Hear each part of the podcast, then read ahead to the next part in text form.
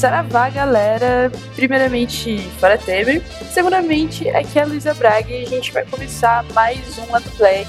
Fala aí, 2017, ano novo, vida nova. Acabou de desespero, esperando. Tá tudo bem com todo mundo. É, e nessa noite nós estamos com os maravilhosos Pedro Maciel. Fala, galera. Rafael Chino. Opa! E nós temos um convidado hoje. Nós queremos já agradecer e dar as boas-vindas para o Zeca Terra. Dá um oi pra galera, Zeca. Olá, pessoal. Também, primeiramente, fora Temer. Todos juntos, gente. Vamos lá que esse ano vai. Se bem que eu nem sei mais se eu quero que esse ano seja, né? Depois a gente vai isso, inclusive. é, mas nós vamos gravar hoje com o Zeca para falar um pouquinho sobre a história dele e não só sobre a história dele, mas de uma maneira é, geral sobre religião, conflitos é, rurais e militância. O Zeca ele tem uma atuação bem massa nessas frentes e a gente quer conversar um pouquinho com ele, saber um pouco da história, discutir alguns, alguns pontos e acho que vai ser aí muito enriquecedor para todo mundo essa noite.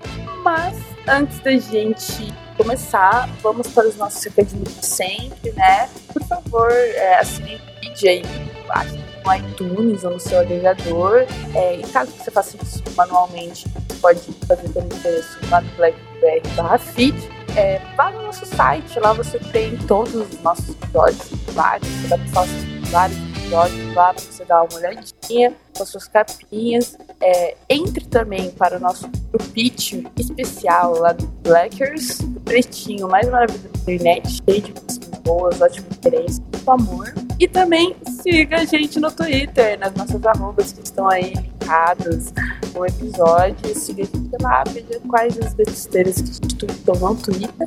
E deem likes nos nossos tweets, principalmente no Pedro. Ele falou que vai desistir do Twitter se a gente não mostrar amor pra ele, tá? É que Twitter só tem graça quando você tem seguidores, né? Aí, tá, tá, subindo, tá subindo aí, mas. Deem amor aos, pro Pedro. Rumo aos 30k aí. a gente consegue, junto a gente consegue. Mas é isso aí. É... Mas é isso aí, gente. Vamos começar com a nossa pauta Black. Oi, pessoal, só fazendo um comentário pós-edição aqui. É, no dia que a gente entrevistou o Zecão, ele tava com. A gente, eu dei para ele sem querer, por burrice minha, um ponto com atraso, ou seja, ele ouvia a voz dele repetindo atrasado, como no vídeo do Sanduíche Ishi. Inclusive, eu até tive que cortar porque quando eu percebi a gente eu acabei tendo uma crise de riso. Mas de qualquer forma, vocês vão perceber que no começo ele tá falando meio lerdo assim, meio tanto que quando ele ele quando a gente conserta não demora muito, é só até o Chino fazer o primeiro comentário. Aí a entrevista vai que vai, e ele até fala: "Ufa, agora sim". Enfim, mas curtam aí.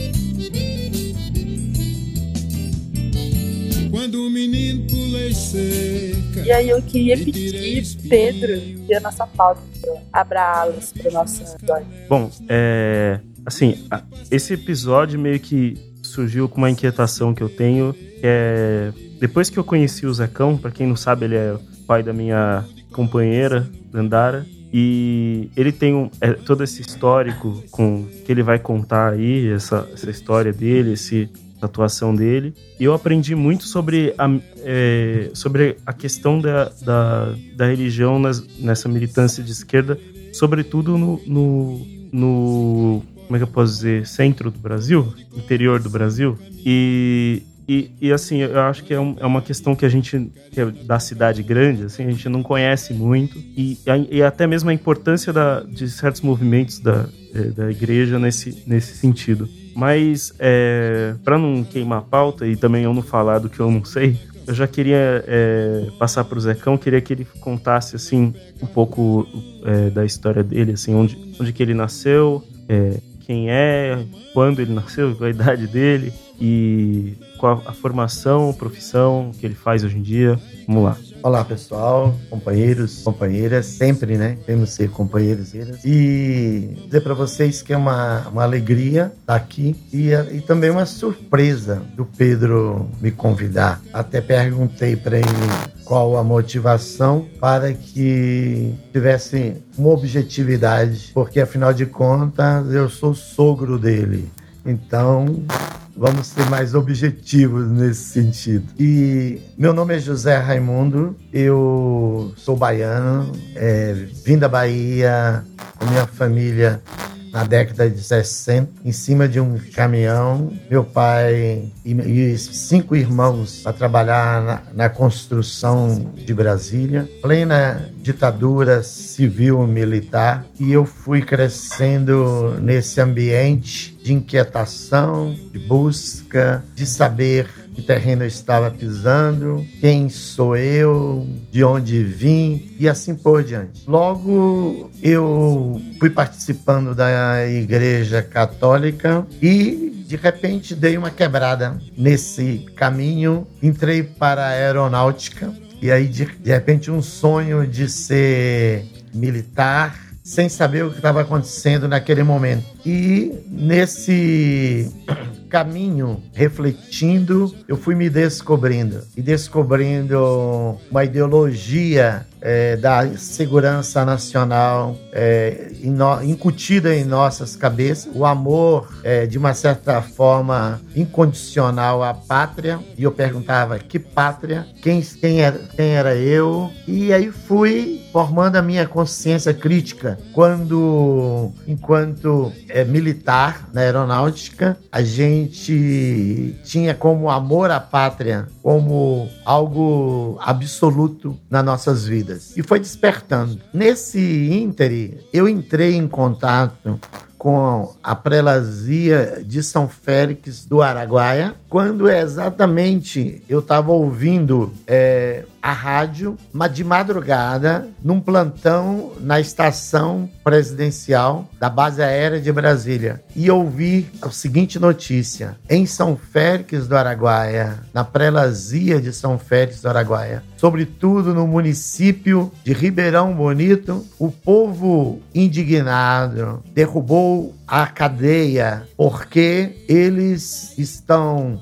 acusando e denunciando a polícia que atirou na cabeça do padre João Bosco, jesuíta. Isso me chamou a atenção de de repente uma pastilha no Mato Grosso estava sendo derrubada. E eu falei: "Que igreja é essa? Que religião é essa?" E fiquei com isso na minha cabeça. Ora, eu tinha o que 20 anos. De repente eu, eu saio da aeronáutica, entro para o seminário e vou me aprofundando nessa questão religiosa. E nesses estudos de filosofia, de teologia, nós estávamos vivendo então, na, na, perspectiva da filosofia, a filosofia da libertação, inclusive com um grande autor, é, um grande filósofo, que a gente na época lia muito ele, chamado Henrique Dúcio. E eu lembro que ele diz assim que o dominador tem que desintrojetar de sua cabeça a ideologia do dominado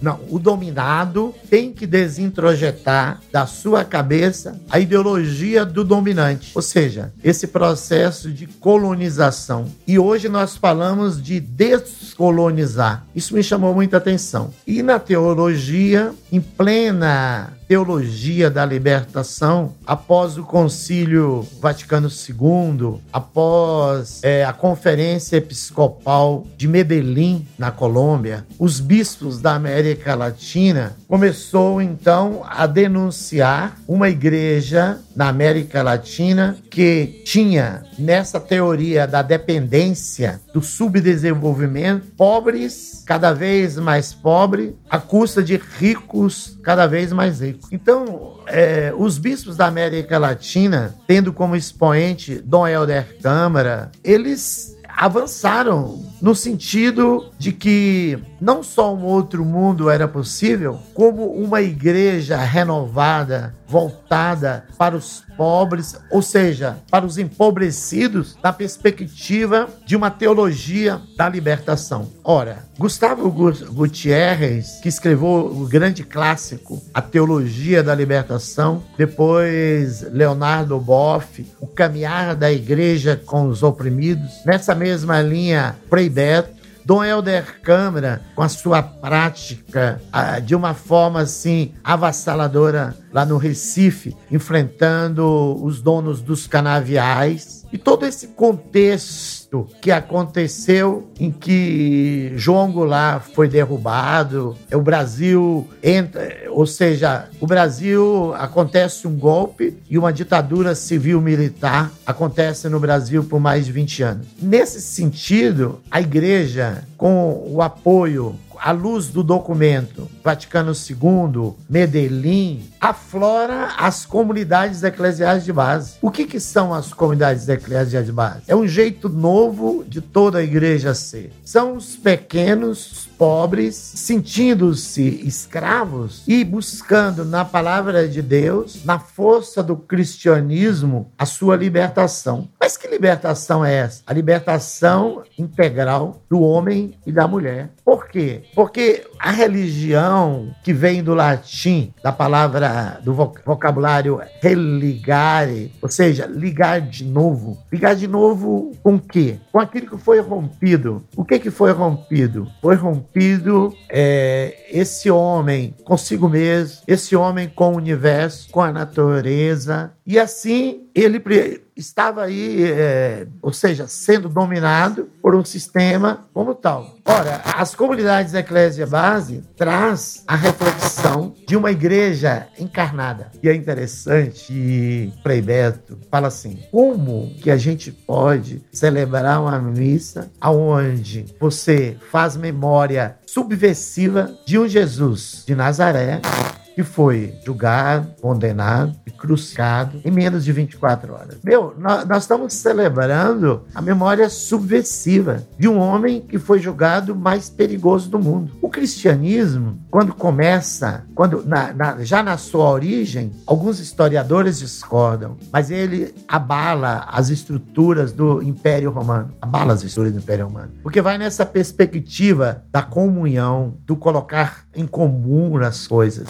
Então, isso abalou a estrutura do Império Romano. Bom, voltando na minha realidade, eu fui conhecendo entrando em contato com todo esse contexto e fiz filosofia, teologia, entrei em contato com Dom Pedro Casaldáliga no Mato Grosso. Ele é um espanhol catalão, chegou em Mato Grosso em 1968, numa área que foi reservada para agropecuária, uma área também estratégica no Brasil, no Centro-Oeste, como a área de segurança nacional nacional, onde só tinha o latifúndio, grandes fazendas. Mas lá já existiam os indígenas em toda a região amazônica, o, os seringueiros, os poceiros, que naquela profecia do Padim Padre Cícero, ele dizia: o Araguaia é a bandeira verde, lá é a terra da libertação. E é no Araguaia, é na Amazônia, posteriormente chamada de Amazônia Legal, isso em 1970, com o governo Médici, nessa estra estratégia de o Brasil ser mapeado na perspectiva da logística da Lei de Segurança Nacional. Então ficou Amazônia legal. Ora, eles não contavam que naquela região, então, uma igreja teimosa, com um bispo teimoso, não é? Chamado Pedro Casaldáliga. Isso fez com que, não só em Mato Grosso, a igreja, a prelazia de São Félix do Araguaia, fizesse a diferença em toda a Amazônia, como no Brasil. E nesse sentido, quando Pedro fala a questão do interior, é, nas cidades, questão urbana, então, Zeca, eu já, já tô aqui eu só tava deixando você fazer essa introdução. É. Foi, foi legal que, tipo, você falou a segunda parte da pauta e voltou pra primeira. Exatamente.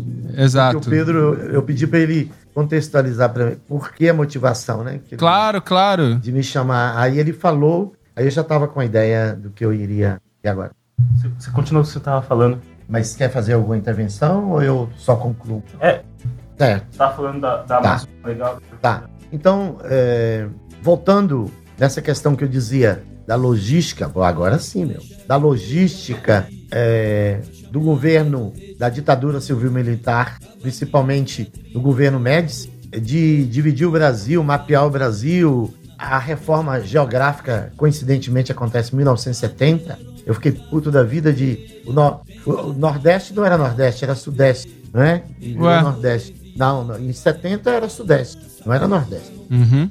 E aí dentro da logística da ditadura militar, civil Até militar, pra- que era segurança, lei de segurança nacional. É, desculpa interromper. É, Ah. até essa questão de da demilitação de pátria mesmo, né? De Exatamente. todo o território nacional ter que, ter que, ter que obedecer as mesmas leis. Exato. Daí Uhum. você vê hoje o reflexo disso hoje nesse outro golpe de 2016, que é a reforma do ensino médio a 746, né? Uhum. É, aí a PEC, é, a reforma, tudo é, tudo isso vai naquela logística é, do- da ditadura civil militar e também na perspectiva da construção do bolo do famoso milagre, milagre brasileiro, né?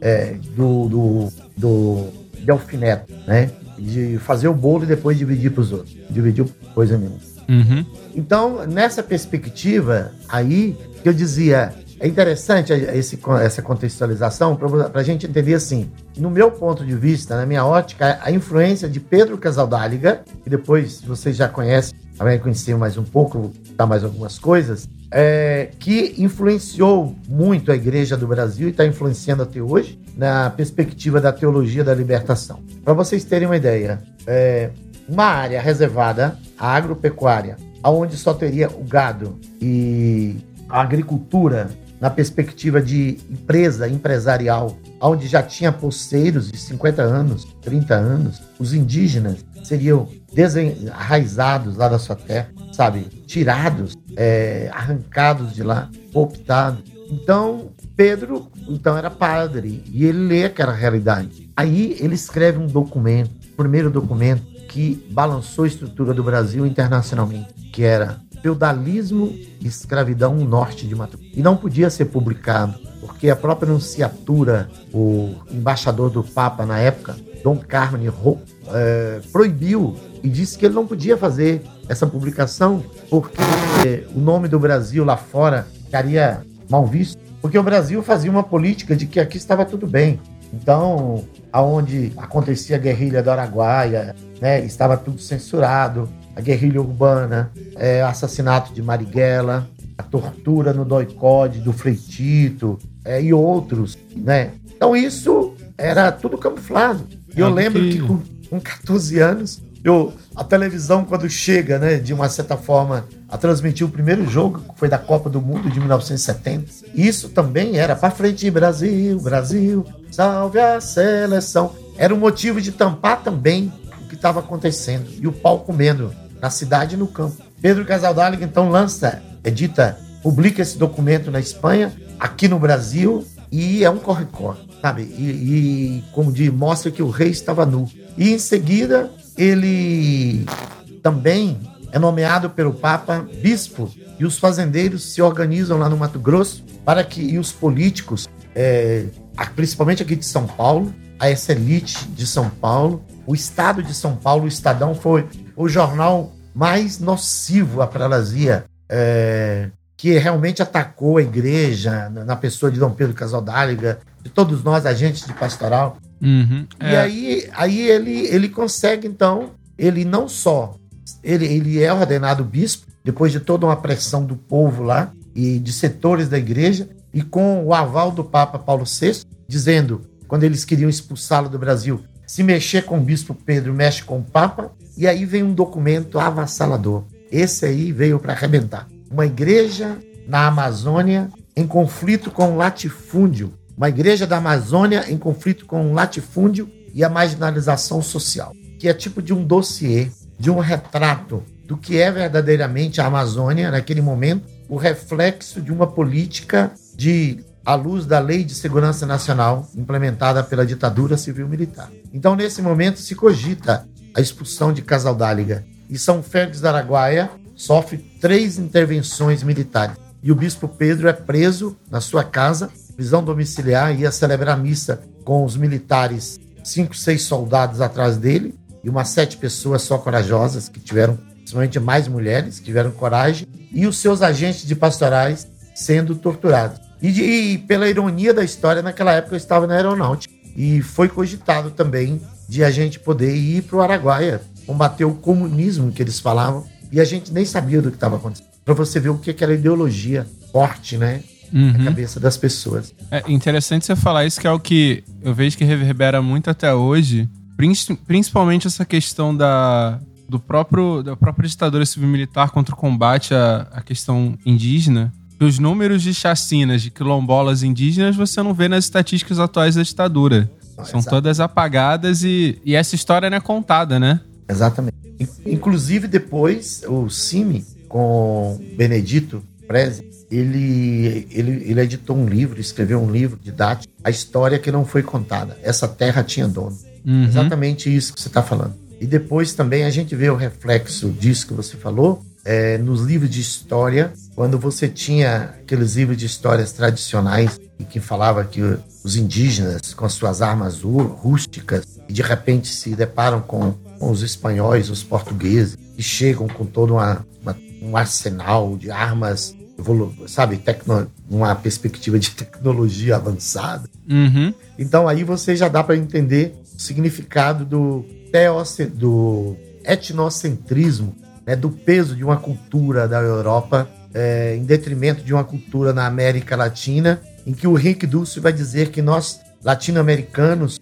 somos seres negados, né? ou seja, o ser negado. É, quem, quem quer o ser na perspectiva heideggeriana seria o europeu. Daí, por isso que você vê que até hoje, no Congresso, né, os, os deputados, senadores usam terno, porque era o modelo do homem europeu na época. E o pior Sim, que, era, sim. que era um terno de gazimira, que é um tecido super de lã, tudo super quente. E os caras usavam para dizer que era um homem, é, o modelo de homem. É E uma aí, vestimenta contraditória aos trópicos, né? Exatamente. E reflete na- nas religiões. Por quê? Porque nas igrejas aí, quando o Pedro me, me colocou a questão da religião e do diálogo da- dos movimentos sociais com a religião, que de alguma, de alguma forma ainda acontece hoje, por outra não, houve um investimento já no governo Jimmy Carter, em, com muito, uma enxurrada de dólares na América Latina, financiando as igrejas pentecostais e posteriormente neopentecostais a, a vir à América Latina nessa, então, inclusive, à luz da, da, de, uma, de uma teologia da prosperidade. Uhum. E eu lembro que a gente era estudante de teologia e estava aqui e, e veio um, um senhor chamado McDover, dos Estados Unidos, que veio fazer uma palestra na Folha de São Paulo sobre a teologia da prosperidade. E nós fomos mais cedo e ocupamos todo, todo o auditório da Folha e ficamos lá despassado com cartazes e tudo. E de repente, na hora que o cara começou a falar no meio da palestra, nós arrancamos as faixas e fora, Ian, fora, sabe? E acabamos com aquele evento lá, chamaram polícia, foi um horror danado. É, e isso veio hoje, isso está à tona, está aí. Porque veja bem, nessa perspectiva aí da desconstrução de uma igreja libertadora que celebra realmente que a missa é a, é a celebração de, a- da memória de um subversivo, que é Jesus, que é extraordinário, né? nessa perspectiva de um Deus que desceu, se encarnou e, e que está no meio de nós. Quando diz ele vai voltar, ele está no meio de nós, na, na luta daqui, do sem terra, na luta dos sem teto, do- na, na luta né, do povo negro, sabe, resgatando a sua bonita história, mostrando, sabe, que existe, não existe raças, existe uma raça só, humana. E, e, enfim, é, é nessa luta que tem esse Deus da libertação. É nisso que nós acreditamos. E o Dom Pedro Gasadoli ainda falava, perguntava, escuta, Teo- Dom Pedro, por que teologia da libertação? Ele fala assim, uma teologia que não é libertação, não é Deus e nem libertação. Deus é libertação. Daí a Uhum. teologia tem que ser da libertação. E é interessante que na década de 80, especialmente de 84 até os, até os dias, é, até antes do Papa Francisco assumir, foi aconteceu então a romanização da igreja da América Latina e do Brasil. Aí daí vem a pergunta do Pedro, essa questão da, do diálogo dos movimentos de esquerda com, com a, as igrejas, porque essa questão do neopentecostalismo e do pentecostalismo, com essa visão voltada para um Jesus metafísico lá no céu, e que aqui seria o quê? O Deus, o culto a um Deus de resultado. Ou seja, se eu pedir a Jesus, ele vai pagar meu cartão de crédito. Mas não vai refletir que o estourar o cartão de crédito eu gastar mais do que eu ganho. Não. É Jesus que vai fazer um milagre e vai pagar meu cartão de crédito, vai pagar meu cheque especial. Então, essa é a pregação da teologia da prosperidade. É, é interessante você... que é uma visão muito de. É até um tanto quanto submissa, não é? Exatamente. Que me é, parece. Você, você, você entrega.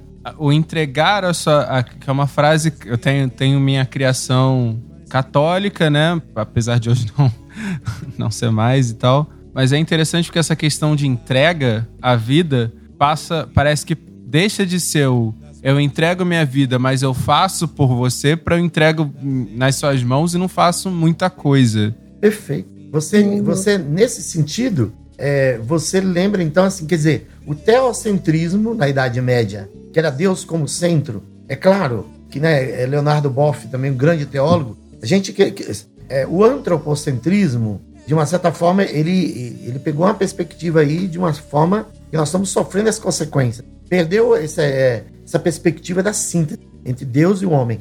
Mas o antropocentrismo vai nessa linha do homem é, com, suas, com a, é, a, potencialização do homem e da mulher, né, com a sua inteligência que Deus lhe deu.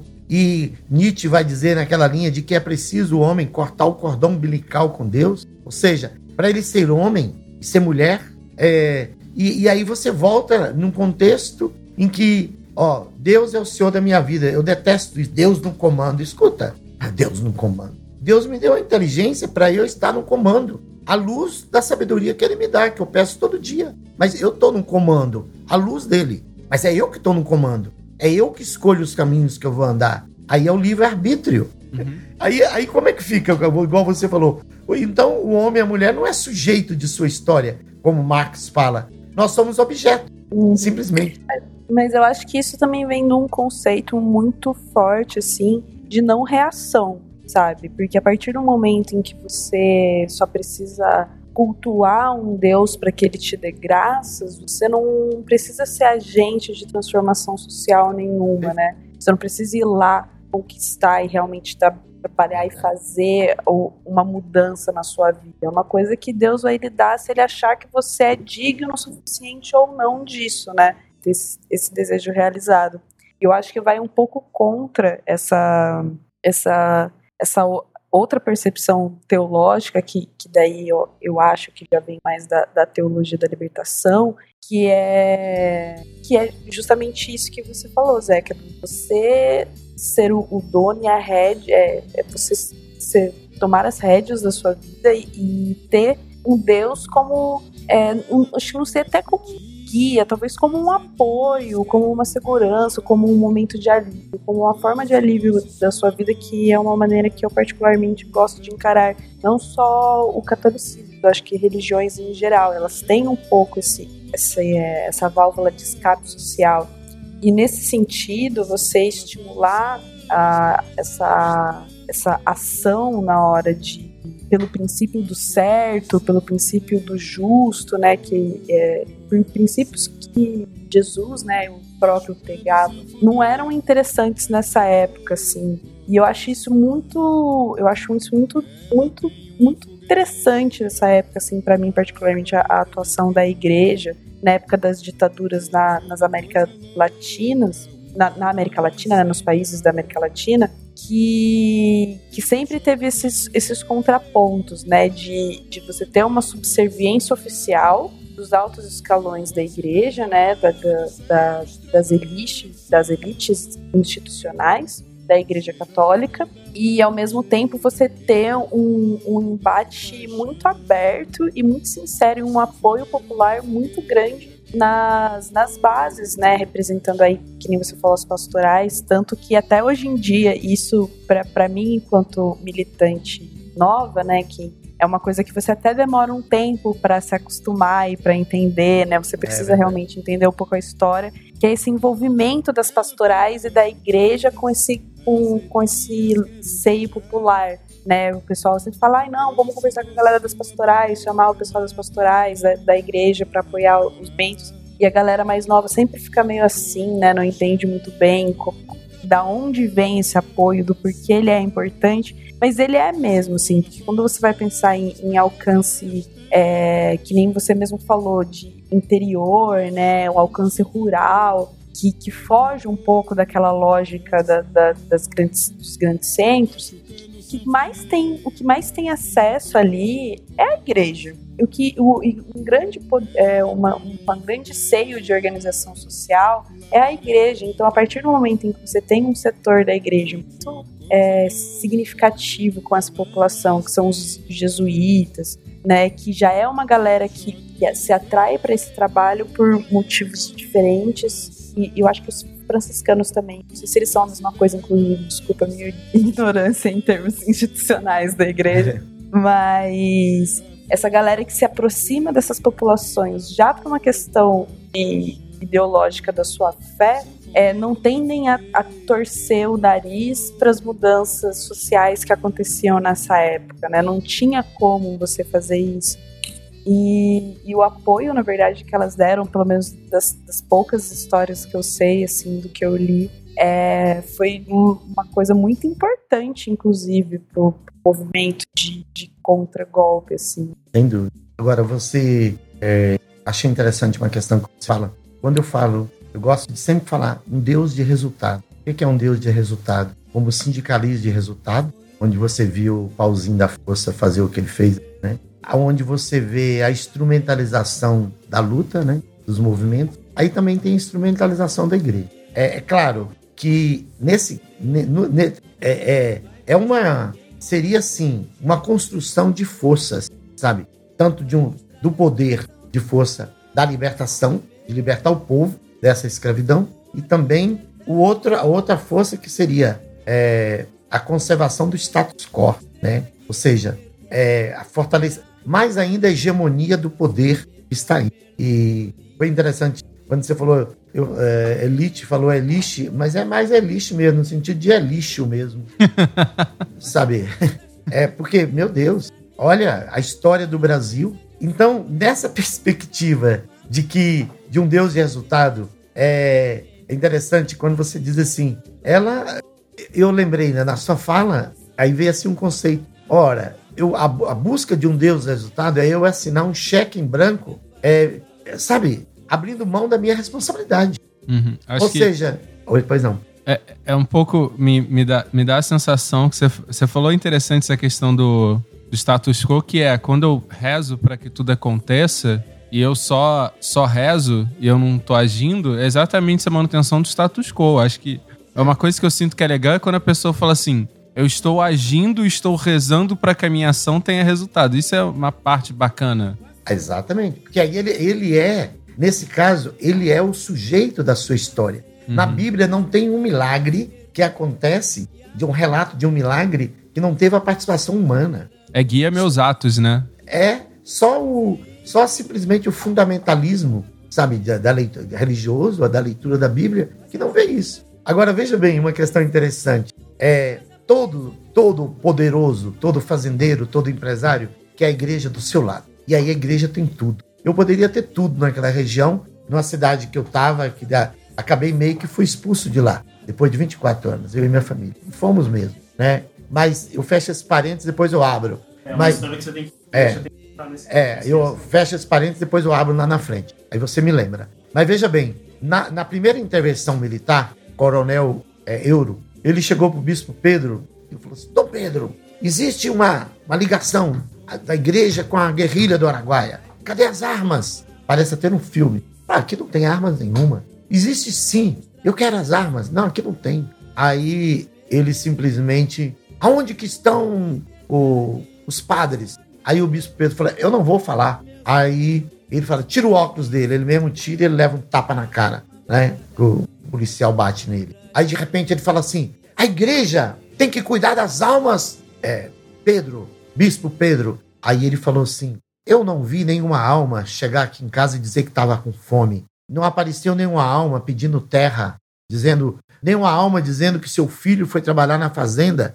e que não voltou e que estava sendo escravizado como peão. Alma, coronel. São pessoas concretas gritando por estar tá com fome, que está sem escola, que está sem direito à saúde e assim por diante. Então, veja bem essa visão. É, até hoje, sim, e acontece. Olha, eu diria para vocês que é esse movimento popular que está resistindo e que não vai ficar barato esse golpe, não está ficando e não vai ficar. 2017 é feliz ano de, de luta que está chegando, que vai ser um ano de luta, ferrenho, não tenha dúvida. E é, tem a participação e o reflexo de muitos agentes de pastorais, padres, freiras, é, leigos, leigas, que a partir da religião libertadora elas criam força para lutar. É, e aí, é, nesse sentido de que quem é Deus então na vida? Quem é esse Jesus que se encarnou? É aquele que está no meio de nós, é aquele que, que caminha conosco. E quando caminha, é aquele que dá força, aquele que, que, que mostra a utopia de que um outro mundo é possível de que seu reino começa aqui, não é do outro lado da história. Agora, para que serve Deus? Para salvar as almas? Então não serve para nada. Ah, Deus para salvar a alma. Ai, ai. Então não é, não é isso. Deus, a, a vinda de Jesus, é o homem e a mulher, sabe, na sua totalidade. É a salvação integral, corpo e alma. Então aí você quebra, quebra o dualismo. Você vai na direção do dualismo lá grego, corpo e alma, né? Corpo e espírito, não existe isso. É o homem total. E aí, a igreja conservadora do Bento XVI, que foi o melhor serviço que ele fez para a igreja, que ele foi realmente ter renunciado, foi extraordinário. Né? Ele renuncia e aí entra o Papa Francisco, tem que ler os documentos do Papa Francisco. Ó, os três, os dois encontros dele, na, o primeiro na Bolívia e depois no Vaticano, com os movimentos sociais. É impressionante as cartas dele. Sabe, ele está fazendo uma revolução na igreja. E ele está sendo perseguido na própria igreja já foi ameaçado na própria igreja e está sendo por cardeais, né? E você viu que ele vai tomando uma posição. Agora é, é interessante porque é, é, um trabalho né, do movimento Black muito interessante. Então eu quero lembrar, gente, a importância de Medellín é, nessa questão do negro como sujeito de direitos, o indígena como sujeito de direitos. E ontem o pai do Pedro ainda lembrava ainda a missa dos quilombos, o Dom Helder Câmara, Dom Pedro Casaldáliga, Milton Nascimento. Ó, tem que trazer pro, pro lado black. É, eu, a gente estava conversando ontem sobre isso, acho que seria um, um papo bacana também. Mas, enfim. É. Então, é, nesse contexto, é que eu me coloco assim, como alguém que eu sou apaixonado pela teologia e esqueci de dizer, né? Eu sou ganho a, a minha vida, né? Ou seja, meu sustento como professor sou professor de filosofia, sociologia e história, sou diácono da Igreja Católica, casado, porque eu, toda a minha vida eu fui para ser padre, depois eu descobri que eu tinha que ser família, e, e sou muito feliz por isso. Né? Tenho duas filhas gêmeas, uma delas aí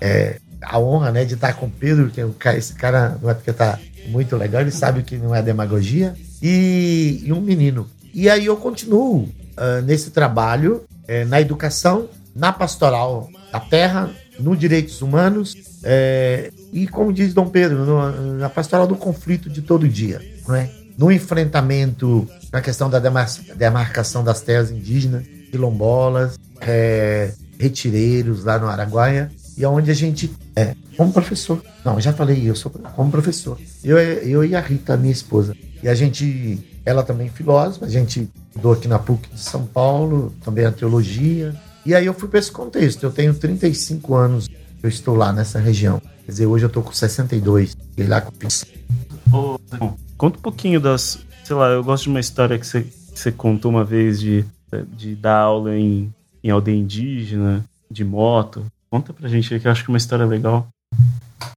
Olha, é, o nosso trabalho na área indígena, como o Pedro está colocando, é, não era assim um trabalho direto né, de estar mas era essa assistência que a gente fazia. É, no determinado momento eu assumi assessoria pedagógica né, do, do Estado, e aí veja que nós anexamos uma sala de aula, três salas de aula do Estado de Tocantins ao Mato Grosso, e a gente, determinado trecho, ia de bicicleta ou moto, daí pegava uma, uma canoa, um barco, e subia a lancha, subia o Araguaia, não é bem lancha, chama lá de voadeira, né?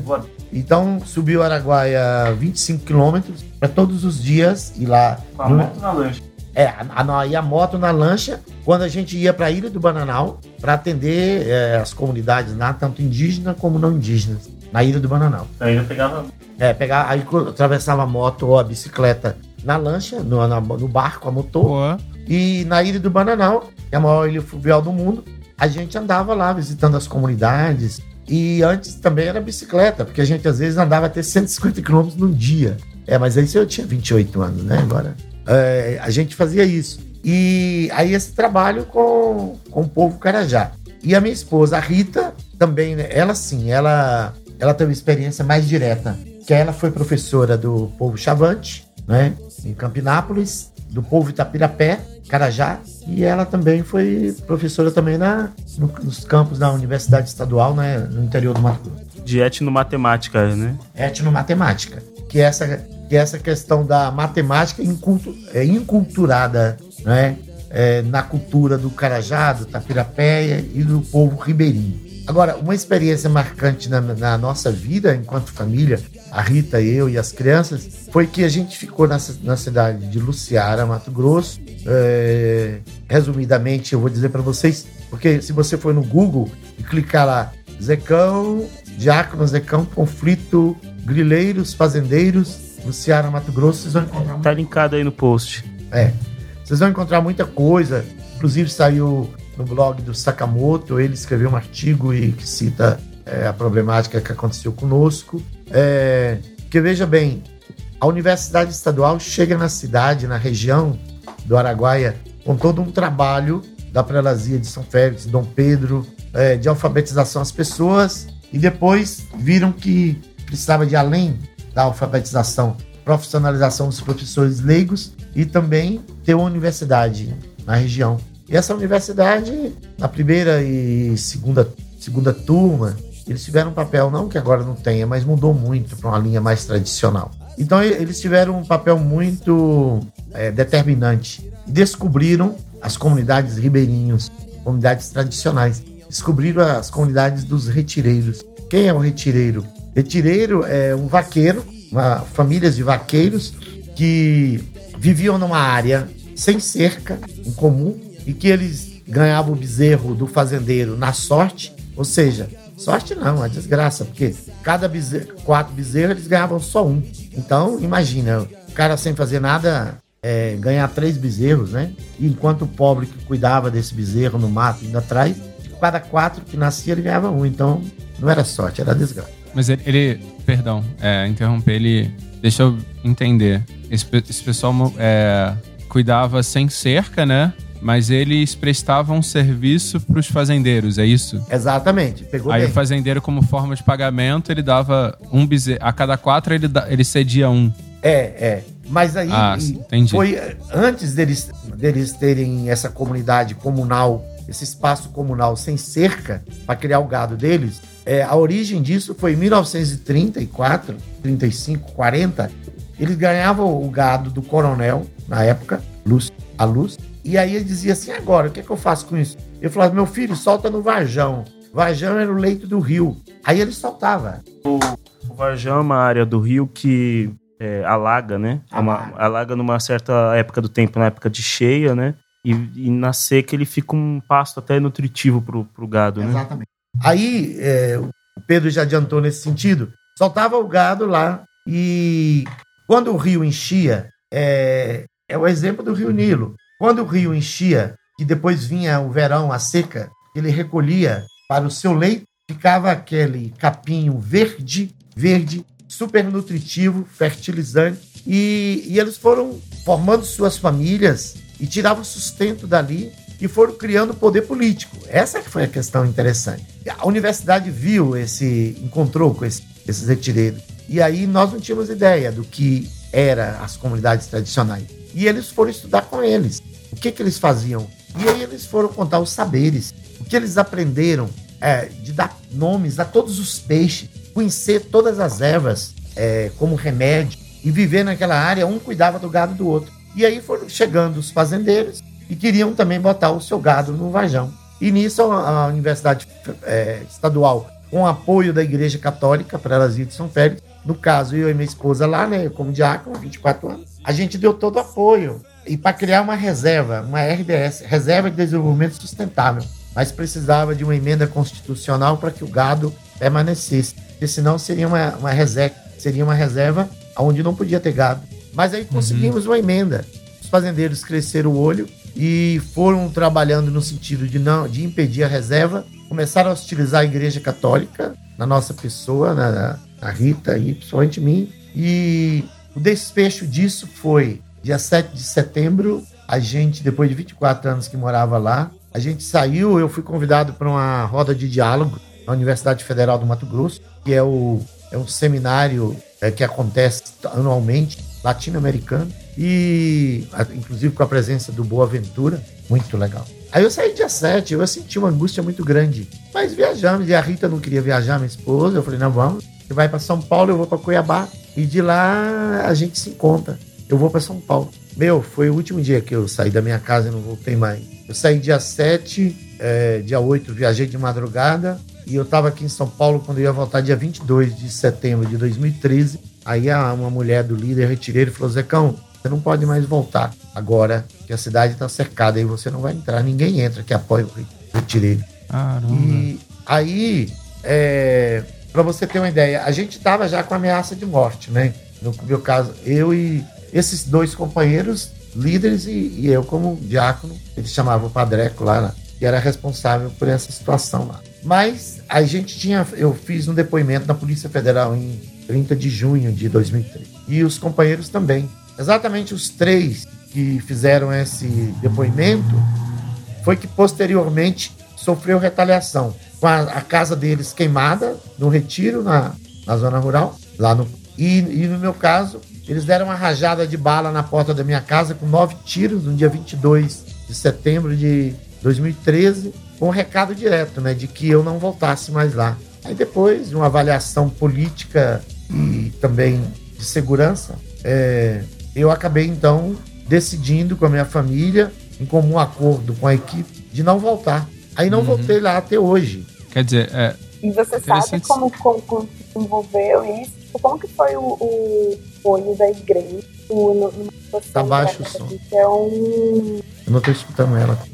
É, na verdade, eu queria ver como, como foi a reação até da instituição, tipo, em termos de apoio, vocês, como que se desenvolveu essa situação depois, porque isso é mega recente. Cara, é, foi assim, nós tivemos o apoio do padre Paulo Gonçalves, que está hoje aqui em Diadema, é, do bispo Pedro Casaldáliga, que também já estava, que também estava sendo ameaçado naquele ano, e a vida de, toda dele foi ameaça, ameaça de morte. É, por quê? Porque ele já estava sendo ameaçado, porque nós estávamos lá com implementando a desintrusão em 2012 da terra do povo chavante, que foi invadida em 1990, já antes do daquele encontro da Eco 92 que teve no Rio de Janeiro, que foi o primeiro e que a JIP do Brasil ia devolver as terras indígenas através de um movimento, uma pressão que aconteceu na Europa.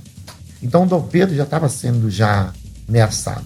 E nesse contexto, ele, como sempre foi irmão nosso, irmão mesmo, ele nos acolheu na casa dele. E aí nós tivemos o apoio também do governo federal, e aqui eu quero citar assim com muita o Paulo Maldos, Gilberto Carvalho, própria presidente Dilma, que, ou seja, abriu toda a assessoria e esse apoio à desintrusão aos, ao povo chavante, que, por ironia do destino, foi homologado pelo governo Fernando Henrique Cardoso. E eles estavam dizendo que era problema do PT. Ela só cumpriu uma ordem judicial, que ela tinha que fazer, ué. E uhum. quem bateu o martelo foi o Supremo Federal, né? Com o ministro anterior, a Lewandowski, que esqueci o nome dele, o que bateu o martelo. Joaquim, não? Não, Joaquim Barbosa bateu o martelo, exatamente. E, e aí ela tinha que cumprir. Então, eles mentiram na cidade, dizendo, na cidade, uns 3 mil habitantes, que eu, enquanto prelazia, estava mentindo para o povo com os retireiros e que ali seria é, um novo poço da mata, uma nova área que a cidade seria evacuada, seria esvaziada, e que lá seria uma reserva total, sendo que era um município consolidado há 70 anos. E nós tivemos é, 95% do povo acreditaram neles, gente da própria igreja, da comunidade, e que hoje está caindo a ficha. Então, da instituição, nós tivemos um apoio forte, determinante. Eu até hoje ainda me encontro ainda na, é, ainda a gente se encontra ainda na, no serviço de proteção à vida, infelizmente, infelizmente por outro lado. É, a gente tem que comunicar onde está. Às vezes a gente dá uma de rebelde e dessa vez eu não comuniquei, não. e, e aí, é, nesse contexto, as instituições, não só da Prelazia, como do Brasil, do mundo inteiro, é, deram um apoio muito grande. É, tanto que isso repercutiu internacionalmente. O, o secretário da, da Conferência Nacional dos Bispos do Brasil, que tinha sido bispo lá, o Dom Leonardo, ele me ligou do Vaticano, ele ia ter uma audiência com o Papa Francisco, ele me ligou de lá é, para dizer, falar todo o apoio, o que precisasse da CNBB. É, eles deram um tiro no pé e foi extraordinário o que eles fizeram. Olha, parabéns para eles. Porque nós queríamos divulgar os retireiros, nós queríamos divulgar a necessidade da, da Reserva de Desenvolvimento Sustentável para a sobrevivência do Araguaia, da comunidade ribeirinho, da biodiversidade impressionante que tem naquela região, que é uma explosão de vidas. E segundo e o Carlos Walter, é, que é um dos maiores geógrafos do mundo, do Rio de, da Universidade Federal do Rio de Janeiro, que nos apoiou, nos assessorou, e ele mesmo tem estudo, e ele diz que é a segunda área mais importante do continente, essa área. E os fazendeiros cresceram o olho para eles colocarem o gado mas de uma forma agressiva ao meio ambiente, o que não acontecia com os retireiros. Então isso aconteceu conosco. Agora eu digo assim, hoje, depois que a gente vai elaborando, depois de muito sofrimento, depois da gente fazer essa passagem do vitimismo para o protagonismo, né, é, a gente sente mais forte. Por quê? Porque a princípio vem aquele, aquela coisa do vitimismo, né? Não, eu não era, não fui vítima, não. Nós somos protagonistas porque a gente sabia exatamente do que estava fazendo lá e por que foi lá. E eu cheguei nessa cidade no momento em que dizia, ó, é, ninguém quer vir para nossa cidade, porque os padres que tinha antes foi expulso. É uma terra de coronéis. Eu falei, então é, então é para lá que eu vou. É para lá que eu vou. E fui. Porque eu sempre gostei de, desse desafio, sabe? De enfrentar a diversidade, de, de me des, de desafiar como tal. Mas não para disputar poder. Mas nessa perspectiva também de perdoar o inimigo, sabe? De ter compaixão dele, sabe? É, ao qual essa compaixão ela é muito mais de, dentro de mim, no sentido quando eu acolho o outro, eu estou acolhendo a mim mesmo e me fortaleço. E não de me sentir, sentir superior ao outro, mas saber que o cristianismo é isso, cara. É, é você sentir de que o maior amor é os inimigos. É difícil, é, mas dá para dá a gente treinar. Como é que é fácil amar um Temer?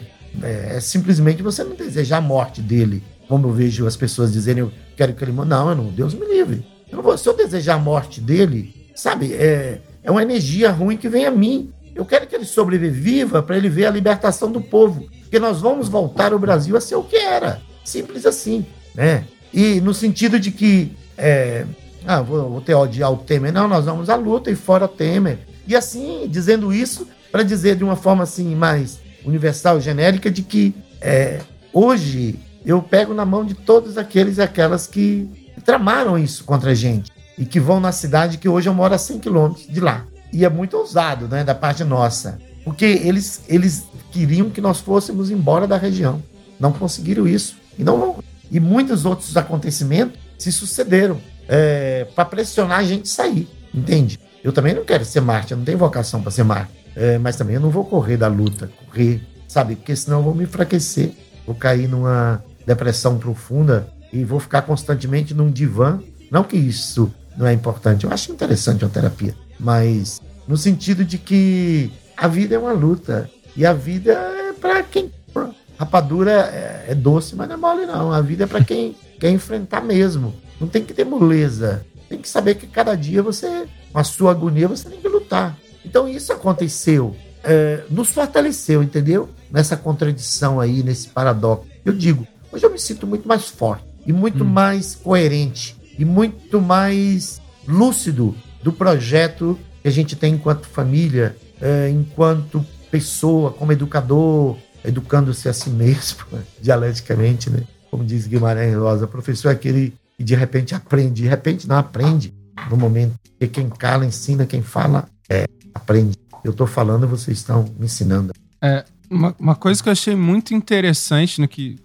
Primeiro, a, a história inteira, mas uma coisa muito interessante que você falou, que é um questionamento que eu vejo muito da, das pessoas, é exatamente essa questão de odiar o outro, né? E foi interessante essa forma que você colocou, que eu acho que a gente, a gente sente um certo. A gente combate ou que a pessoa representa ou que a ideologia que ela segue. A gente não deve odiar a pessoa. A gente não deve desejar o mal ao outro. A gente quer é realmente não, acho que o fim seria a palavra, não necessariamente o fim, mas outra, mas que aquela ideologia com a gente não acredita, aquilo não não prevaleça, porque a gente acredita ser injusto julgando num certo juízo de valor. Exato. Achei muito interessante isso que você falou, porque a gente é um questionamento constante se a gente não tá se deixando seduzir por esse por esse ódio, né? Por esse nossa, não, essa pessoa tem que morrer, essa pessoa. Esse, esse amargor que a gente sente. Quer ver um exemplo disso? Muito uhum. bem, você.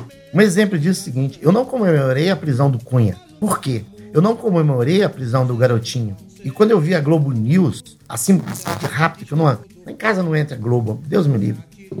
É, eu, eu, eu vi aquilo lá, aquelas pessoas com aquele sadismo, é, estourando champanhe, aquela, aquela filha gritando meu pai não é bandido. Sabe? É você, a compaixão é você se colocar no lado do, do, lugar do outro, independente do que da, da, coisa como tal, e sentir a dor do outro, independente de tudo. É porque veja bem, se eu comemoro a, a prisão do garotinho, se eu comemoro a prisão do Cunha e eu abomino e repudio a prisão do Lula, o uh, que que acontece? Eu vou estar legitimando então o que se construiu no Brasil hoje. Um estado de exceção do direito, do direito de exceção, aonde a questão da, da presunção da inocência foi pro ralo, cara. Então, é aquela história. Ó, eu vi um homem apanhando, mas ele era judeu, não tinha nada com isso, sabe? De repente foram lá, aquele poema que disse que foi um Mayakovsky, né? E depois atribuído isso. É, entraram no meu jardim, pegaram uma rosa, depois pegaram outra rosa, mataram meu cachorro e depois me mataram. Quer dizer, ele, ele, eu não sou judeu, por que, que eu ia cuidar dele? E de repente a minha família estava sendo trucidada. Mas como eu não cuidei dele, também não cuidaram da minha família. Uhum. Então, eu acho que sim, que eu vejo muita porra louquice é, em alguns lados da Não sei se posso chamar de esquerda, no sentido de que esse ódio é, absurdo, animal, esse ódio selvagem, ele, ele não vai levar a uma mudança total da história que nós queremos, que é a libertação total do homem e da mulher, sabe? É, não vai, porque violência, é, isso vai gerar violência cada vez mais. Uhum. Então, então, por isso que, que por exemplo, é, eu desconfio dessa prisão do Cunha. Por quê?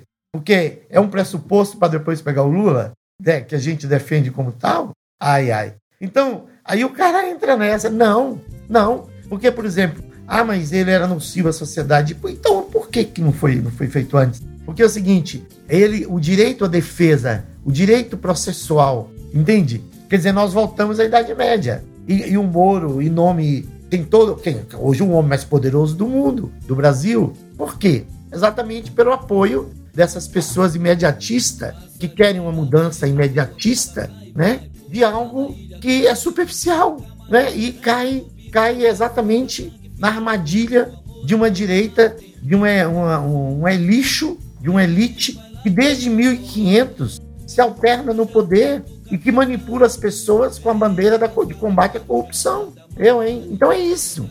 Então, uhum. nesse sentido, é quando você busca uma libertação integral, total, macroecumênica, que até um conceito lá criado pelo bispo Dom Pedro Casaldário, macro ecumênica, sentido assim, o diálogo de todas as religiões, de todas as religiões. Eu fiquei maravilhado. Na teoria, eu falava as religiões afro, acolher. Eu fui no. Tá voltando. Eu fui no. no, no terreiro da Umbanda, né? Uhum. Extraordinário. Sabe, saí de lá energizado. Como eu saio da missa. Sabe? A presença de Deus naquelas pessoas. Sabe? A humildade. Eu acho que isso é que fortalece o ser humano, sabe?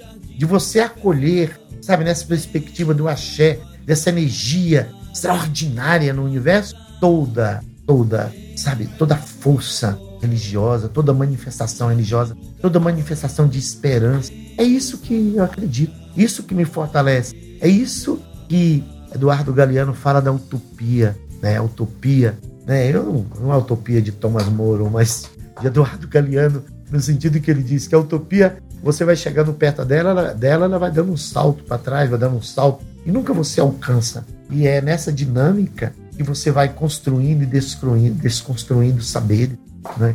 Então, eu acho que nosso papel hoje, e com esse trabalho de vocês extraordinário, com esse podcast, seria essa questão de desconstruir mesmo saberes estabelecidos, colonizadores da nossa cabeça, né?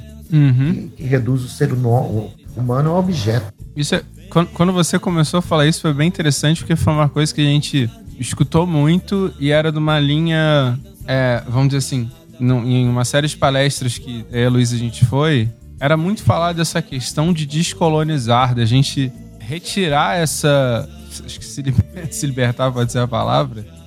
Se libertar desse conceito europeu, ocidental, de todo esse sistema. Não- acho que não consigo nem pontuar as diversas coisas, mas exatamente desse sistema atual e você buscar alternativas de, de, de identidade, que é uma coisa que a gente fala muito, é, uma- é um- é buscar uma identidade. Interessante você falar isso, que essa questão de, de- desse movimento da- das igrejas latinas, me parece que é, é buscar uma, uma visão não da igreja romana, da igreja europeia, mas de uma igreja que respeite e, e, e- acrescente a própria questão da cultura já existente. Mas de romana, de romana, sim, das catacumbas, né? Que eles celebravam a missa à memória dos mártires que eram trucidados pelo Império Romano. Essa igreja que nasce das catacumbas, sabe? Essa força dos mártires. Uhum. Essa, E- essa igreja que está muito mais ao lado dos marginalizados do que É, dos... exatamente. E não, e não importa se a hoje se é a minoria, acho que não é tanto. Mas a força dela é muito grande. Senão não era tão combatida como até ser, continua sendo até hoje. Agora eu gosto muito desse conceito é, do Henrique Russell, que é desintrojetar da nossa cabeça a ideologia do dominador, do opressor. Aí eu, eu provoco meus alunos, assim, trabalho muito, é, trabalhamos essa questão assim indígena e da negritude. E a maioria também, muitos alunos, eu tenho muitos alunos indígenas e negros, e essa mistura entre eles, negros e indígenas, eu saí assim na introdução da aula e falando para a menina, por que você não se aceita como negra? Por que você não se aceita como negra? E eles assustaram. Mas eu me aceito. Não, você não se aceita. Aí eu saí provocando cada uma delas e deles. Aí no final da aula eles falaram, professor, você tocou no ponto da minha vida. E uma menina me deu uma declaração impressionante. Ela falou assim: nunca na minha vida, um professor ou na aula de história, eu me vi presente, me senti como gente, como mulher negra, como pessoa. Eu, aí eu falei para ela: isso é inspiração do lá do alto, porque eu sonho primeiro a aula e depois é que eu, que eu boto no papel um planejamento. Então eu sonhei essa aula. Aí eu perguntava essas meninas que sabe que passam chapinha no cabelo, se você é livre para botar chapinha ou se de repente você quer ser branca, sabe? E foi muito interessante isso aí. É, aí eu uso esse esse ter essa conceito russiano, desintrojetar o, o branco da tua cabeça, desintrojetar o homem branco, a mulher branca, sabe? Para você ser você e começar a viver tua vida, sabe? Uhum. É, desculpa, só, só pontuar uma coisa que me veio uma curiosidade rápida. Você dá aula para ensino médio, né? Ensino médio. Ah, tá. Perdão, pode continuar. Só porque me surgiu essa dúvida. E, e é uma Mas eu- fase eu- muito importante, né? de- Pode falar, Luísa. Ah, sim. É, Não, só um não, mas pouquinho antes da Luísa. É, eu pontuei isso porque eu disse para você assim que é, na minha vida hoje e bem muito antes, é, essa leitura do- da teologia, da história, da filosofia, da sociologia, antropologia, que entrelaça, sabe, na perspectiva de uma religião libertadora e de uma educação libertadora, é, na perspectiva freiriana, vigotskiana, sabe? É, que aonde ainda aquele livro lá naquela obra do Paulo Freire, na pedagogia do oprimido, ela tá, ela tá em voga, ela tá atualíssima e nunca Uhum. vai deixar de ser atual. Então é por isso que a gente faz essa leitura no cotidiano. Então o meu cotidiano é esse. É o dia. Todos os dias da minha vida lá é isso. E aqui também, quando eu chego nas, nas manifestações que eu vou, é, no contato com as pessoas e assim vai. A Luísa pergunta. Luísa? Ah, sim. Não, na verdade, eu só ia fazer um, um comentário rápido que eu achei é, engraçado quando a gente comenta muito sobre essa questão da descolonização, assim, e da desassociação com, com aquela lógica europeia de pensamento, de percepção do mundo. E é, é engraçado falar assim, ah, e se distanciar um pouco do branco, do branco é, é, o pessoal às vezes pode até encarar de uma maneira literal, mas não é exatamente é, a lógica de pensamento. E que É. pode ser manifestada, eu acho que os, é, o Zeca e, e toda um- uma outra uma categoria da, da igreja católica, e eu acho que também da, da igreja antiga, seguem Levaí, é, é de você tirar aquela lógica europeia imperialista, né, e colonizadora da fé, que é bem nesse sentido Isso mesmo. atribuir outros valores e perceber e reproduzir essa, esses princípios a partir de uma de, um, de uma nova de, no, de um novo olhar, né? Que é uma coisa muito importante, porque isso daí você começa a gente começa a perceber que que é pautado em, valores tão tão intrínsecos como você como você lida com o próximo, como você lida com a religião, tipo essa, a religião como um anestésico em que você vai na missa toda semana, mas você não reproduz, ou você não age em cima daquilo, você não pensa naquilo quanto princípio. Verdade.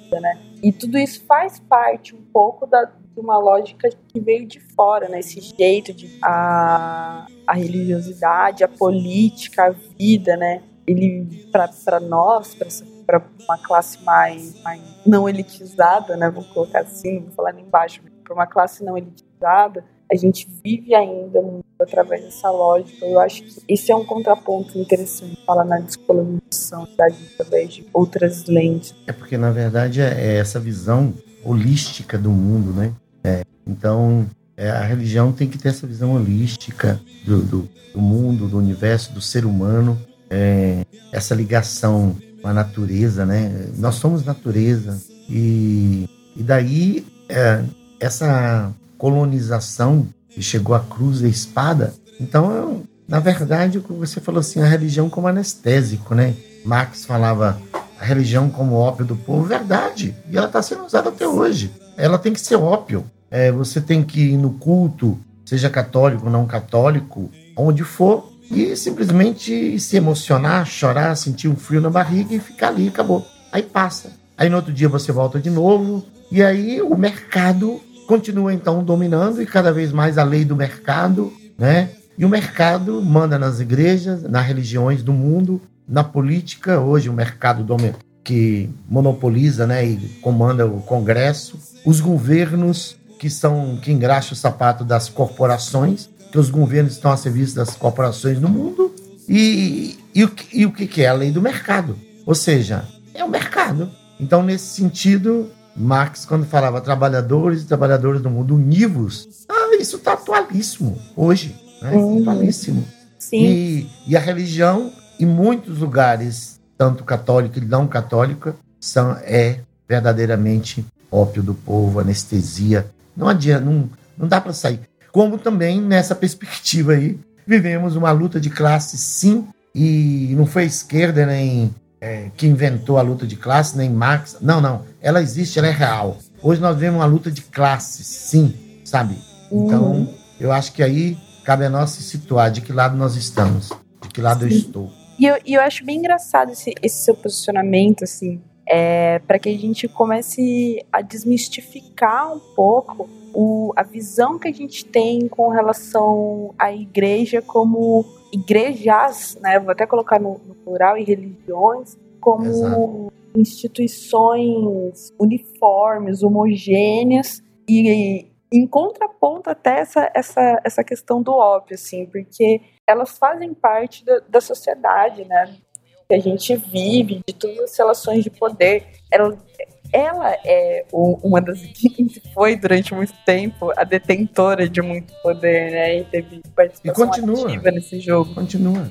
Então, só que ao mesmo tempo, né, que a gente tem que conseguir ter essa crítica é, geral, né, e, e ter a clareza do papel que essas instituições têm negativamente na sociedade, é preciso também entender que dentro delas existem pessoas e existem espaços em disputa também, que estão sendo Exato. efetivamente disputados e, e que precisam é, do nosso apoio, da nossa visibilidade e principalmente do, do respeito, sabe? Sem dúvida. porque é uma correlação de forças Uhum. em, todo, em, todo, em tudo. É, e não só na Igreja Católica, assim, a gente tem vindo de um. É porque existem muitas fases, né? Como você falou, o- a Igreja Católica teve a sua fase durante a ditadura, em que você tinha um movimento de, de contra, co- contra golpe muito forte dentro, dentro da, da- do- dos, ca- dos pregadores católicos no inter- no interior do Brasil, né? Em outros.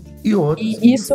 e Isso outros que fortaleciam a ditadura. E outros que apoiavam a ditadura. É, exatamente. E você viu, viu hoje uma, uma contra-força da, da igreja evangélica que hoje em dia também é, é, assumiu um papel muito grande nessa batalha e a gente tem assumido mais ou menos os mesmos preconceitos que foram colocados naquela época, porque por mais que a igreja tenha, tenha tido esse papel é, nos bastidores, nos interiores, na, na, na luta ali, né, das populações mais pobres, você tinha no, no grande meio um preconceito muito grande com a igreja pela posição oficial dela perante tudo aquilo. Né? Houve, querendo ou não, por parte da esquerda, uma posição de, de você ter um preconceito contra os integrantes da igreja por conta do posicionamento é, oficial da instituição, que é o que a gente faz hoje em dia com os protestantes, né? É, acaba fazendo uma generalização por conta do- dos representantes da elite e do posicionamento que essas instituições tiram, né, perante as pressões sociais. Só que a gente acaba esquecendo que também existe dentro desses desses, desses ambientes um, um movimento contrário, né, que já é pautado em outras premissas ideológicas. Com certeza. É, eu, por exemplo, de 6 a 14 de janeiro agora, eu participo aqui na PUC de São Paulo, é, do Centro Ecumênico Teologia do CESEP, Teologia de Verão, que é um, é um encontro, ou seja, é um curso de teologia de verão, agora sobre a questão da cultura da paz no mundo de violência e injustiças, é, e é macroecumênico, então tem ali todas as religiões, é, tem pentecostais, tem é, neopentecostais, espírita, enfim, é, as igrejas tradicionais protestantes e que tem setores dessas igrejas que caminham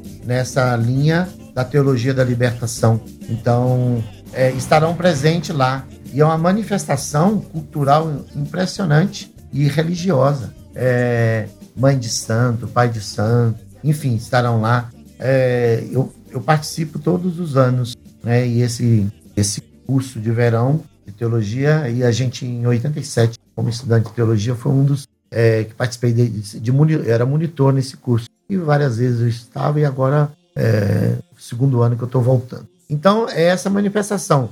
E o que você falou, é, todas as igrejas, nós não podemos aí, todas as religiões, existe esses dois lados, essa correlação de força. Porque, por exemplo, se você tinha na ditadura civil-militar, é, em 64, a, a, um lado da igreja que protesta contra, tinha também a marcha da família, as mulheres aqui paulistanas pela rua rezando o texto, sabe? A marcha pela família, o movimento do TFP, Tradição, Família e Propriedade, do Plínio Salgado, né? E, e que, de repente, aí você tem um Helder Câmara que surge, um Evaristo Arnes aqui em São Paulo, impressionante. É, depois o Pedro Casaldáliga, aí você tem você tem Dom, o Dom Zumbi lá, que é o, o bispo lá, de, lá do Nordeste. E aí você tem muita gente, os teólogos. Então você tem isso. E na história, e mesmo nessa questão ah, da catequização dos indígenas, que foi um absurdo,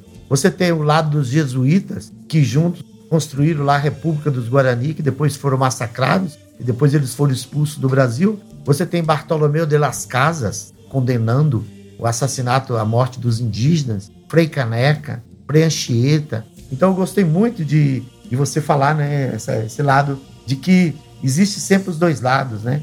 Então, na verdade, Foucault, naquele livro dele, Foucault vai dizer Microfísica do Poder, dá correlações de forças. Na verdade, é uma briga de poder, né? É isso. E, e uma coisa que me chama muita atenção nisso tudo é porque eu estava aqui refletindo um pouco até sobre o que seria o, o, fundamentalismo e essa questão dos valores, né? Porque a, a, a igreja em si, acho que até pela questão da, de toda a educação da igreja, a gente aprende muito uma questão de valores. E me parece que é, é interessante comentar sobre tudo isso, como parece que todo esse movimento, é, que o pessoal até chama de BBB, né? Bíblia, bala e boi. Bíblia, Boi. Bíblia, bala Boi. e boi. É, é, é uma... E agora, e bola, e bola também, né? BBBB. Não, é. tem, tem quatro Bola já. também, a bancada, Bíblia, bala, futebol. Aham. E, todo, e toda essa, essa questão é uma, é uma. É você extrair valores da igreja de uma forma seletiva. Porque você esquece de toda, de toda essa visão, por exemplo, desde, desde que eu. Bom, toda a minha. Desde que eu acompanho. Eu acompanhei muito igreja, ela já tinha essa questão comunitária, até essa questão de transformação do que era a igreja ainda permanecia nessa visão de ajuda comunitária. Então, certos valores permanecem, como, como a Luísa apontou e você também falou. É, é uma questão de. Não é uma. Não existe um pensamento único. Até porque a gente tem um livro que ele, ele não é de fácil leitura. A Bíblia ela não é de fácil leitura. Mas boa Com parte das pessoas que, que comentam falam. Mas é um livro muito rico em, em, em narrativas para você entender que ele não tá defendendo riqueza ali, entendeu? Ele tá defendendo uma questão humana. Tem um teólogo que ele fala assim: a Bíblia é a história de um povo escravo que se libertou. Uhum. E ela, ela nasceu no contexto. A Bíblia, ela é. é- Ela, ela, ela foi escrita no contexto do patriar- patriarcalismo. Do patriarcalismo. É, ou seja, é, imagina que o discurso de que a mulher é submissa ao homem, é isso, sabe? Mas, mas assim, quando Jesus se deixa acompanhar pelas mulheres, essa ênfase que ele dá no Novo Testamento do protagonismo das mulheres. Tanto é que o anúncio da ressurreição dele está na boca de uma mulher, de uma prostituta chamada Madalena. E a conversa dele está lá em, em João 4, é, com, a, com a mulher samaritana na beira do poço, meio-dia com o sol quente, e os discípulos ficavam olhando de lado. E aí, será que ele vai pegar ela? O que está acontecendo? E ele está conversando com aquela mulher, foi um escândalo. Então veja aí, né? Aí, se você não lê a Bíblia com essa visão libertadora, como você falou isso, ela não defende a riqueza, não, é verdade, com certeza. Uhum. E aí você cai nesse fundamentalismo aí do Deus de resultado. Sim, sim. Interessante a, a- que eu acabei acompanhando a, a missa do Galo, né? Aham. E na hora da homilia, o que o Papa Francisco falou foi.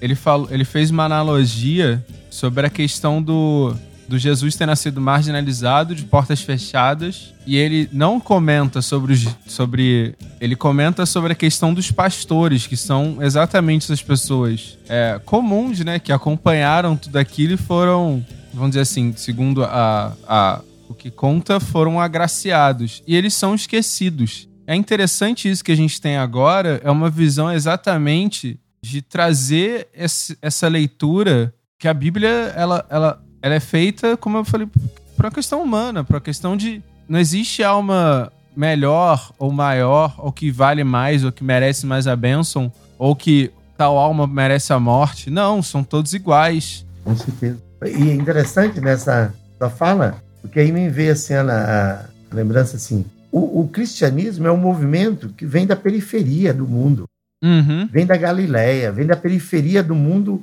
do Império Romano. Ou seja, Jesus nasce na periferia do mundo dominado pelo, pelo Império Romano, na Palestina. Essa. E, e, e eles esperavam Jesus dominador, que montasse num cavalo bonito, grande, forte, e formasse um exército. Jogar É, e segundo ele- sistema, né?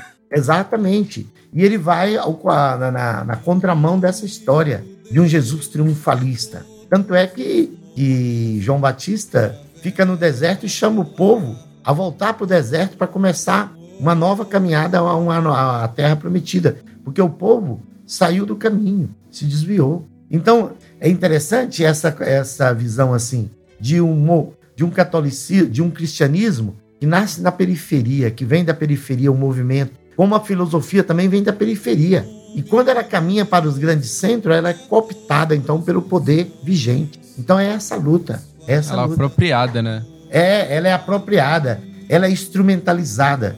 Porque, por exemplo, como eu disse no início, os poderosos querem que, a- que as igrejas estejam do lado dele. Queira, eles querem que o cardeal aqui em São Paulo esteja do lado dele, entende? Para legitimar o poder dominante, jogar água benta no poder dominante. Com certeza, na cidade que eu morava lá e que aconteceu esse episódio, que eu não voltei mais lá, é, eu poderia tá, ter a Hilux, ter o que eu quisesse, se eu tivesse do lado dos fazendeiros. E seria aplaudido por eles. Mas isso para mim não interessa. E aí daí eu gosto muito daquilo que Darcy Ribeiro falou. Em todas as, as minhas batalhas eu fracassei. Mas a minha alegria é de não me sentir do lado do- dos que me derrotaram. Uhum. Isso é fundamental. É, com essa aí não tem muito mais o que falar. Resumindo, assim, o Zecão era o, é o professor que você queria ter no ensino médio, né? Nossa, sim. Com certeza. Tá certo, gente. Luísa, você pode encerrar aí? Sim. Tá. É, Zeca, a gente queria te agradecer por essa aula maravilhosa, por ter dividido sua história com a gente, essas discussões. É, acho que eu tô impressionada porque é, um- é uma parte da nossa história que a gente não, não ouve falar e que acontece até hoje, na verdade. É uma história que ainda acontece, que a gente ainda não ouve falar e não dá atenção. E faz parte da, da- da nossa luta e do nosso, do nosso caminho para uma sociedade melhor. Assim, é, esses conflitos, essa, não só no, no campo, mas a, a maneira como a gente interage com elas, as, as associações que a gente faz, são coisas muito importantes para a gente entender como acontecem, né? E, eu- e essa participação da igreja nesses, nessas partes da história, eu acho que é uma coisa que a gente tende a não valorizar. Então, meu, eu queria muito agradecer você por ter tirado aí um tempo para conversar com a Mas gente hoje. eu agradeço vocês muito, muito. O convite do Pedro. E não sei se eu monologuei aqui, né? não, não. Não, imagina, foi, foi, foi ótimo, assim, Eu ótimo mesmo. Interessante você você traz um- uma questão histórica, não só uma questão político-social interessante de uma perspectiva diferente. Isso é muito interessante. Eu acho que é, é o que a gente precisa bastante é enxergar esses, esses olhares diferentes para a gente poder entender essas questões atuais, entendeu? Acho que isso enriquece a gente como ser humano, poder enxergar essas diversas perspectivas, até para a gente trabalhar o respeito a um olhar diferente do nosso. Entendi. Agora, uma, uma, finalmente, uma coisa que eu queria deixar para todos, né? E reforçar em mim, também, é você tem, cada, cada mulher, cada um, tá? um lugar onde ele se encontra, sabe? É, para ele fazer essa síntese do humano e, o, di- e trabalhar essa questão do divino e tomando conta da nossa humanidade, a ponto em que a humanidade vai crescendo com o divino e a gente é divino porque viveu também a, a realidade humana, né? Então Jesus foi 100% homem, 100% Deus. E Leonardo Boff fala assim: ele foi viveu tão plenamente a condição humana que por isso era Deus. Então é importante a pessoa buscar no candomblé, na umbanda, é, no, e- no evangelismo, no neopentecostalismo, no espírito, onde ele quiser, onde ele se encontrar essa sintonia com o universo inteiro através da sua, da, como o Alves dizia, a religião é o suspiro da alma. A gente tem que buscar isso, é, porque isso nos faz ficar forte. É o que eu me sinto hoje, muito forte, muito forte mesmo. E a outra coisa é dar um clique lá, Pe- Pedro Casaldário, você já botou o link, vocês vão descobrir um tesouro nesse homem, está vivo até hoje, vai fazer 89 anos, e eu estou bem do lado dele, Dom Félix, e que me faz a seguir um Jesus vivo, de carne e osso no meio. Era isso. É, quem quiser procurar sobre o Pedro Casaldáliga, o que, que você recomenda, Zacão? Ah, eu recomendo. é, tem as poesias dele né, no Google. E tem um livro dele que eu tenho, que é uma relíquia, eu creio na justiça e na esperança, que é o diálogo dele. Mas a- veja no YouTube é, Descalço, Descalço sobre a Terra Vermelha. Assista esse filme. Inclusive, eu tenho uma pequena participação. É um, é um filme que o Zacão participou, acontece lá no Araguaia, como figurante. Descalço sobre a Terra Vermelha. Ó, Descalço sobre a Terra Vermelha vai ampliar esse diálogo que nós fizemos aqui. Pode ter certeza. Obrigada, Bom, pode fantástico. Vai, vai, já Gente, eu vai. agradeço. Para A gente vai deixar o link pro pessoal poder ver. Bom, é isso. Vamos dar um tchau então. Obrigada, gente. Zeca, obrigado. Obrigado a vocês e agradeço muito por essa oportunidade. Como eu disse, né? Quem fala, aprende, quem escuta, ensina. Então vocês aqui me eu falei. Ai, nada, a gente aprendeu um monte aqui também. Estamos muito felizes. Obrigada de novo. Um abração pra vocês. Abraço, é isso aí, galera. Falou, tchau. Falou, Tchau, gente. tchau. Beijo. Beijo.